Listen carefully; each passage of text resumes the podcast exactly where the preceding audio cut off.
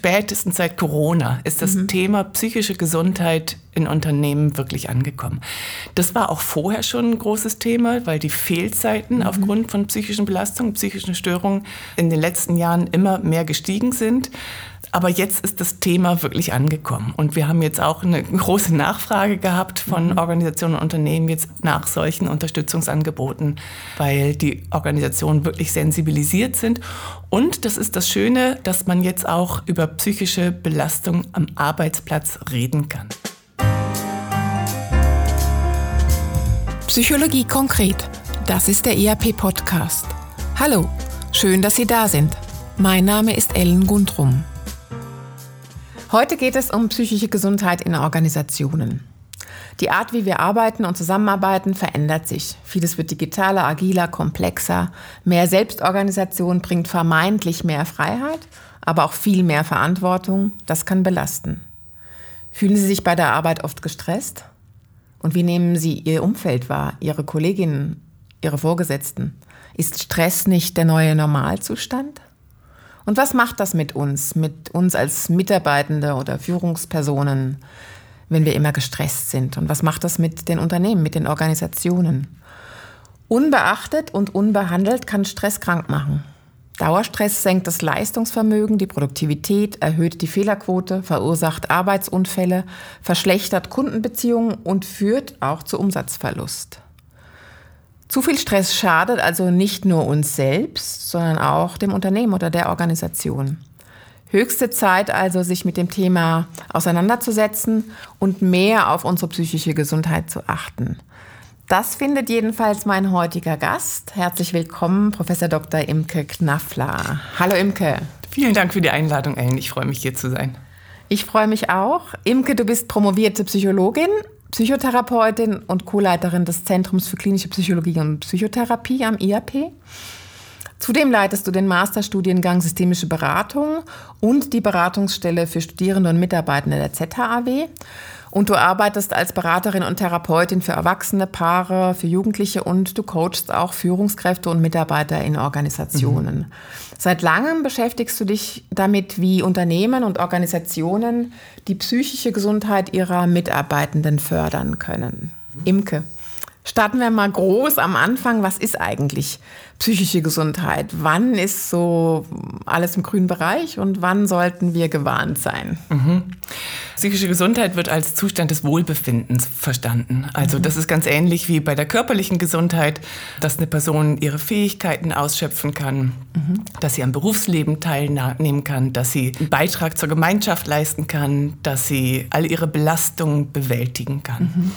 Ähm, oder man könnte auch anders sagen, wenn eine Person genügend Ressourcen hat, um die anstehenden Herausforderungen zu bewältigen. Ja, ja, genau. Ja, genau. Und wir alle erfahren ja Belastungen, ob das jetzt beruflich oder privat ist, das kann man ja häufig auch nicht so voneinander trennen. Und wir müssen mit Belastungssituationen umgehen. Und wenn wir jetzt aber den Blick auf die Arbeitswelt mhm. richten, mhm. da verändert sich viel, auch sehr schnell. Wir sind permanent gefordert, uns anzupassen, mhm. ähm, neue Routinen irgendwie anzunehmen, Neues zu lernen und auch zu leben. Kann man sagen, dass wir heute mehr belastet sind und eher oder schneller Gefahr laufen, so aus der Balance zu geraten und eben mit Auswirkungen dann auf unsere Leistung und Gesundheit? Mhm. Ich glaube, das kann man so generell nicht sagen. Ja. Also wir sehen tatsächlich mit der Digitalisierung, dass sich zum Beispiel Arbeitsprozesse verändern oder die Formen der Zusammenarbeit sich verändern. Ähm, aber Veränderungen sind ja nicht per se negativ. Mhm. Das heißt, das Erleben ist auch immer subjektiv. Mhm. Das heißt, die, die einen erleben die Veränderung als positiv, ähm, weil sie zum Beispiel flexibler sind, ähm, weil sie eine bessere Vereinbarkeit haben, weil sie vielleicht weniger reisen müssen oder sich vielleicht besser zurückziehen können, wenn sie einen Konflikt am Arbeitsplatz haben. Und für andere ist aber, wie du gesagt hast, ist es auch schwieriger, weil sie sich vielleicht schlechter abgrenzen können. Mhm. Wir haben jetzt mit der neuen Arbeitswelt viel mehr Tools, beispielsweise neue Tools, viel mehr Kommunikationskanäle, die wir bedienen müssen. Und ähm, dort braucht es wirklich die Fähigkeit, sich abgrenzen zu können. Mhm. Ähm, da braucht es mehr Selbstführung, da, da müssen wir besser Prioritäten setzen und schauen, dass wir nicht abgelenkt werden und nicht den Fokus von unseren Aufgaben verlieren. Und das, glaube ich, das ist jetzt neu mit der Arbeitswelt. Ähm, man kann also sagen, die Art der Belastung hat sich verändert. Es waren vielleicht früher häufiger körperliche Belastungen ja. und jetzt sind es vielleicht mehr psychische Belastungen. Mhm. Also mehr eine mentale Überforderung. Mhm. Das hat sich sicher geändert, genau. Also man kann sagen, dass andere Belastungen eigentlich zu anderen Problemen führen. Mhm. Genau. Aber man kann es nicht so generell sagen, dass jetzt generell Menschen mehr darunter leiden, sondern das ist sehr subjektiv. Also es ist ja auch das eigene Wohlbefinden, was du jetzt uns gerade geschildert hast. Das genau. ist ja sehr individuell und auch, also Stichwort Resilienz. Es gibt halt Leute, die können besser damit umgehen und andere, die weniger gut damit umgehen können. Aber trotzdem, wenn ich jetzt eine Organisation führe oder ein Unternehmen führe, muss ich ja äh, allen Mitarbeitenden gerecht werden, sozusagen. Und wenn ich mich da mit der psychischen Gesundheit meiner Organisation beschäftige, wie nehme ich denn das wahr? Also wie kann ich als Organisation oder als Unternehmen oder geht es überhaupt so den Stress- oder Belastungspegel meiner meiner Mitarbeitenden messen? Es gibt Messinstrumente oder es ja. gibt Fragebögen beispielsweise, die, die zeigen können, wie belastet Mitarbeitende sind beispielsweise. Mhm. Die Frage ist, ob das sinnvoll ist, mhm. weil ich erhalte natürlich am Ende irgendwelche Durchschnittswerte, mhm. ähm, vielleicht sogar Mittelwerte, weil ein Teil belastet ist und ein Teil ganz wenig belastet ist. Und die Frage ist, was hilft mir das ja. dann? Und ich kann ja die Leute nicht identifizieren, logischerweise. Genau, also ich weiß gar nicht, worum es eigentlich geht. Und ja. ich sehe vielleicht, dass sie belastet sind, aber ich weiß gar nicht, was los ist. Ja. Darum empfehle ich eigentlich, dass Führungskräfte, wenn sie wissen wollen, wie es ihren Mitarbeitenden geht, dass sie das Gespräch suchen. Also dass sie wirklich ein ehrliches Interesse zeigen, dass sie fragen, wie geht es dir eigentlich? Oder mich hat neulich eine Führungskraft, eine Führungsperson gefragt, ähm, äh, wie kann ich eigentlich wissen, ob ein Mitarbeiter einen Burnout hat? Und ich habe gesagt, frag doch einfach, fühlst du dich ausgebrannt? Aufwand. Also ja. wirklich ein Interesse zu zeigen, nachzufragen. Dafür ist natürlich die Voraussetzung, dass es ein Vertrauensverhältnis gibt zwischen mir und dem ja. Vorgesetzten beispielsweise oder auch, dass ich ein Vertrauen habe in die Organisation, mhm. ähm, dass ich mich wirklich öffnen kann und über solche Dinge auch reden kann. Der Vorteil ist, wenn ich wirklich das Gespräch suche, eben das, wie du gerade gesagt hast, oder dann weiß ich wirklich auch ganz konkret, was belastend ist. Also wenn mir eine Mitarbeiterin sagt, dass es vielleicht gerade im familiären Umfeld schwierig ist, dann kann ich fragen, kann ich dir Unterstützung anbieten? Mhm. Ähm, oder gibt es irgendwas, was ich momentan tun kann? Und dann sagt sie vielleicht, nein, das ist nicht nötig, das ist alles gut, ich komme klar. Also der Vorteil ist, dass ich wirklich dann auch gezielt Unterstützung anbieten kann und keine ganz allgemeinen Maßnahmen für mein Unternehmen treffen muss. Also Jetzt sind wir schon sehr konkret und ich finde, dass auch die Führungsrolle ist eine ganz wichtige. Wahrscheinlich jetzt in diesen neuen ähm, Organisationssetting, also in den agilen Organisationssettingen, ist es dann auch das Team, also mhm, die Kolleginnen, genau. wenn sie selbst organisiert unterwegs sind. Und da braucht es eben diesen Vertrauensraum, auch so diese psychologische Sicherheit, wie wir das ja immer mhm, so schön mhm. ähm, benennen. Ähm, trotzdem, also die sind ja alle irgendwie häufig im, im gleichen Rad und in der gleichen äh, Belastungssituation. Mhm. Wie schaffe ich das dann, dass ich A, aufmerksam bin, also dass ich meine, meine Mit Teammitglieder oder auch meine Mitarbeitenden sensibel wahrnehme? Und, und worauf soll ich denn achten? Also gibt es Indikatoren, die mir einen Hinweis geben, wenn, wenn Mitarbeiter gestresst sind oder sich eben auch stressbedingt verändern? Mhm. Also das eine ist ganz wichtig, was du sagst, ist einfach, dass ich hinschaue und mhm. dass ich wirklich ähm, zumindest in Erwägung ziehe, dass es auch, dass Mitarbeitende psychisch belastet sein können. Es gibt Anzeichen, woran ich das erkennen kann. Ähm, äh, beispielsweise, wenn Mitarbeitende sich zurückziehen aus der Mittagspause, ähm, wenn sie vielleicht mehr Fehler zeigen äh, oder Fehler machen, wenn sie eben ihr Verhalten verändern in irgendeiner Form, irgendeiner Art und Weise.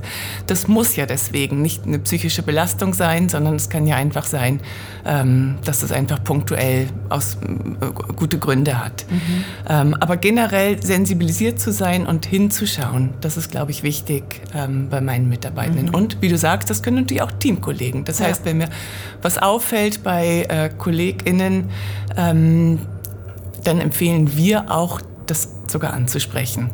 Ähm, da sind wir oftmals gehemmt, auch Führungskräfte sind gehemmt, fragen sich, geht mich das überhaupt was an? Aber wir empfehlen wirklich äh, hinzuschauen und das Verhalten, das konkrete Verhalten, das ich beobachte, auch anzusprechen. Ja. Das ist ja nicht so einfach. Also zum einen genau. mal den richtigen Zeitpunkt zu finden, ja, genau. das anzusprechen und auch so den Einstieg zu finden, wie mache ich das, ohne dass ich jetzt übergriffig werde oder ja, genau. irgendwie den Personen zu nahe treten. Kannst du uns da was empfehlen? Ja, also am besten mache ich es natürlich nicht erst dann, wenn mir sowas einfällt, sondern interessiere ich mich schon allgemein, oder? Ja. Dann weiß ich nämlich schon, dass vielleicht Mitarbeitende gerade eine schwierige Zeit zu Hause haben oder es in einem Projekt harzig läuft. Dann weiß ich eigentlich schon Bescheid und kann eigentlich regelmäßig nachfragen. Mhm. Also das hilft natürlich, wenn ich das wie allgemein ähm, schon mache. Und was du sagst, ist richtig, oder? Mitarbeitende oder Führungspersonen sind häufig gehemmt, fragen sich auch, geht mich da was an, mhm. oder?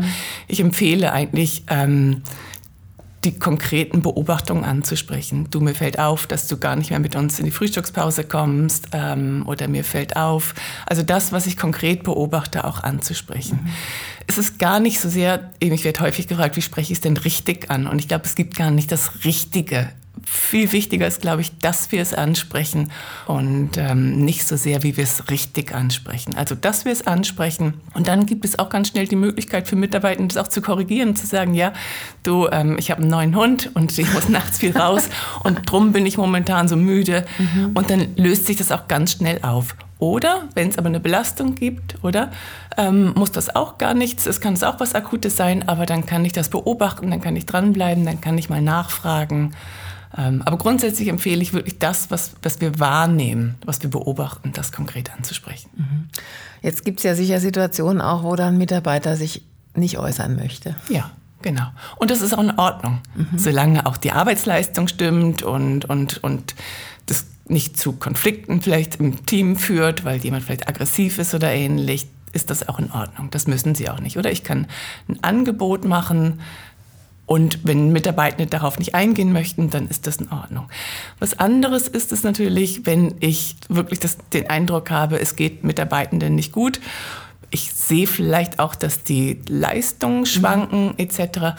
Dann ist es ganz wichtig, einfach diese Wahrnehmung auch ernst zu nehmen und dabei auch zu bleiben. Mhm. Also sich auch zu erlauben zu sagen, du, ich bleibe aber bei meiner Wahrnehmung oder es fällt mir einfach auf. Es, ich habe auch eine Kundenrückmeldung vielleicht schon gekriegt Mhm. Und ich erlaube mir auch, das in zwei Wochen nochmal anzusprechen mhm. und nochmal nachzufragen, wie es dir geht. Ja. Und spätestens, wenn die Leistungen einbrechen, spätestens dann ähm, wäre es wichtig, auch natürlich das Gespräch zu suchen. Also einerseits habe ich eine Fürsorgepflicht für die Mitarbeitenden mhm. und andererseits habe ich auch die Erwartung, dass Mitarbeitende, wenn sie nicht gut gehen, auch was unternehmen oder auch gut für sich schauen, ähm, damit sich das auch wieder ändert. Mhm.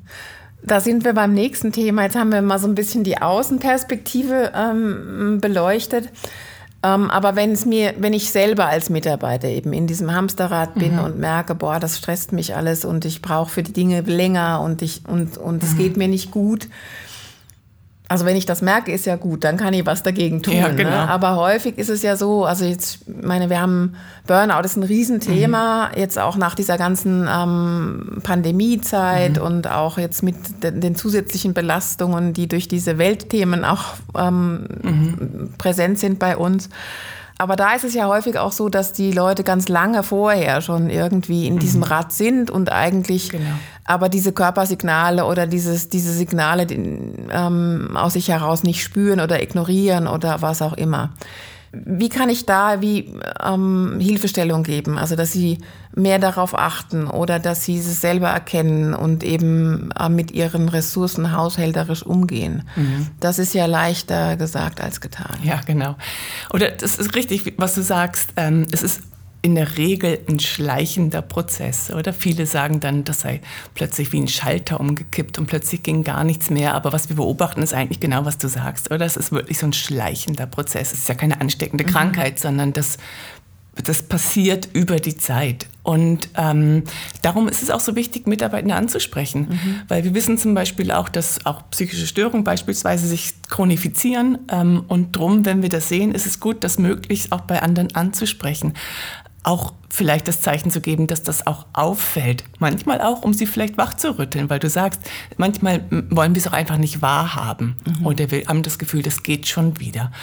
Die Empfehlung wäre aber, also das Wichtigste generell ist, glaube ich, hinzuschauen. Bei anderen, aber eben auch bei sich selber. Mhm. Also sich auch die Zeit zu nehmen. Das kann ja auch ein Gespräch mit anderen sein, mit, mit guten Freundinnen, Freunden ähm, äh, oder mit, mit dem Partner oder mit wem auch immer sich wirklich selber zu reflektieren und zu schauen, wie geht es mir eigentlich gerade.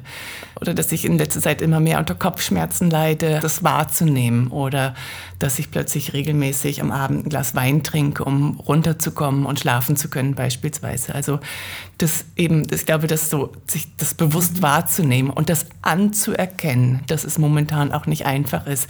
Das ist ein ganz, ganz wichtiger Schritt. Das klingt so furchtbar banal, aber es gelingt nicht immer. Entweder weil es nicht sein darf oder weil ich das Gefühl habe, ähm, dass ich kriege das schon wieder hin, wird das wie ignoriert. Und da, glaube ich, liegt eine Gefahr drin, das zu lange zu ignorieren. Wichtig ist, wirklich hinzuschauen und sich dann eben auch eben das zu reflektieren und schauen, was, was muss ich jetzt eigentlich machen.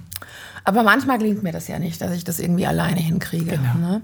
Und jetzt ist es ja so, dass immer mehr Unternehmen und Organisationen ihren Mitarbeitenden auch sogenannte Employee Assistance Programs anbieten, also so Mitarbeiterberatungsangebote, also wo Mitarbeitende oder auch Führungspersonen, die sich halt belastet, erschöpft fühlen oder mit psychischen Problemen ähm, kämpfen, hinwenden können. Mhm. Wie funktioniert das und äh, kannst du, welche Erfahrungen machst du damit? Also das sind ähm, diese ERP-Programme sind so externe Dienstleistungsangebote, mit denen Organisationen für ihre Mitarbeitende einen Zugang ermöglichen zu psychologischer ähm, Beratung. Mhm. Und da ist die Idee eben möglichst frühzeitig und niederschwellig Unterstützung anzubieten, bevor es eben eigentlich sogar zu Problemen kommt, am besten natürlich präventiv. Mhm. Das heißt, Mitarbeitende sollen, wenn irgendwas nicht gut läuft, sei es privat, sei es am Arbeitsplatz, ich vielleicht einen Konflikt am Arbeitsplatz habe oder private Belastung habe, ähm, soll ich die Möglichkeit haben, niederschwellig so ein Beratungsangebot in Anspruch zu nehmen damit eben Probleme sich gar nicht erst chronifizieren. Mhm. Unsere Erfahrung zeigt eigentlich, dass es oftmals ganz wenig braucht, ähm, damit ähm, um, um Mitarbeitende zu unterstützen oder damit die wir ihren Weg wieder aufnehmen können.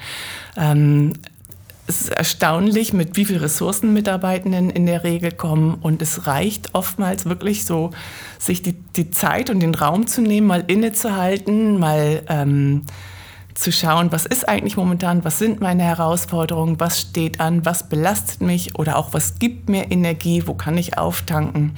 Da wie mal eine Auslegeordnung zu machen und dann aber auch dann vielleicht angeleitet durch Fragen seitens der Beratenden, sich auch noch größer zu schauen, ähm, wo kann ich auch vielleicht Unterstützung holen oder eben sich einfach nur Zeit zu überlegen, was könnte ich eigentlich, was könnte ich jetzt eigentlich machen in der Situation? Mhm.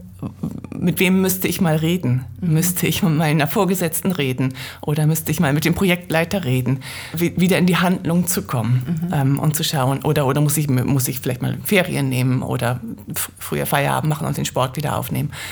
Ähm, also einfach sich diese Zeit zu nehmen, um mal innezuhalten. Und da machen wir sehr gute Erfahrungen mit, ähm, dass Mitarbeiter häufig nach ein, zwei Beratungsgesprächen eigentlich ihren Weg wieder gefunden haben und das Unterstützungsangebot eigentlich gar nicht mehr brauchen. Mhm. Ich nehme an, solche Dinge werden ja auch mit Studien begleitet. Genau. Kann man was über die Wirksamkeit sagen? Mhm. Ja, genau. Da gibt es viele Begleitstudien, die tatsächlich zeigen, dass ähm, Mitarbeitende in Organisationen, die diese ähm, Unterstützungsprogramme haben, leistungsfähiger sind, auch motivierter sind. Ähm, wir sehen, dass in diesen Organisationen weniger Fluktuationen auftreten, mehr, weniger Fehlzeiten, ähm, auch weniger Präsentismus, also dass auch weniger ähm, Menschen an den Arbeitsplatz kommen, obwohl es ihnen eigentlich gar nicht gut geht. Und wir sehen auch, du hast es, glaube ich, eingangs schon erwähnt, dass es sich auch tatsächlich lohnt für die Unternehmen. Der Return on Investment wird geschätzt ähm, irgendwo zwischen 1 zu 2 und 1 zu 4. Das heißt, es lohnt sich wirklich auch finanziell für Organisationen solche Angebote zu machen. Aber das Wichtigste ist natürlich, ähm, dass es das Leid reduziert ja. auf Seiten der mhm. Betroffenen. Mhm. Genau. Also einfach auch äh, die Verantwortung, die Unternehmen für genau, ihre Mitarbeitenden haben, wahrzunehmen. Ne? Ja, genau.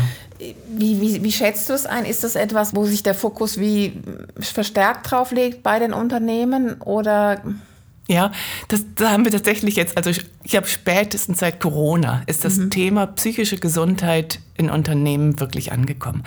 Das war auch vorher schon ein großes Thema, weil die Fehlzeiten mhm. aufgrund von psychischen Belastungen, psychischen Störungen in den letzten Jahren immer mehr gestiegen sind.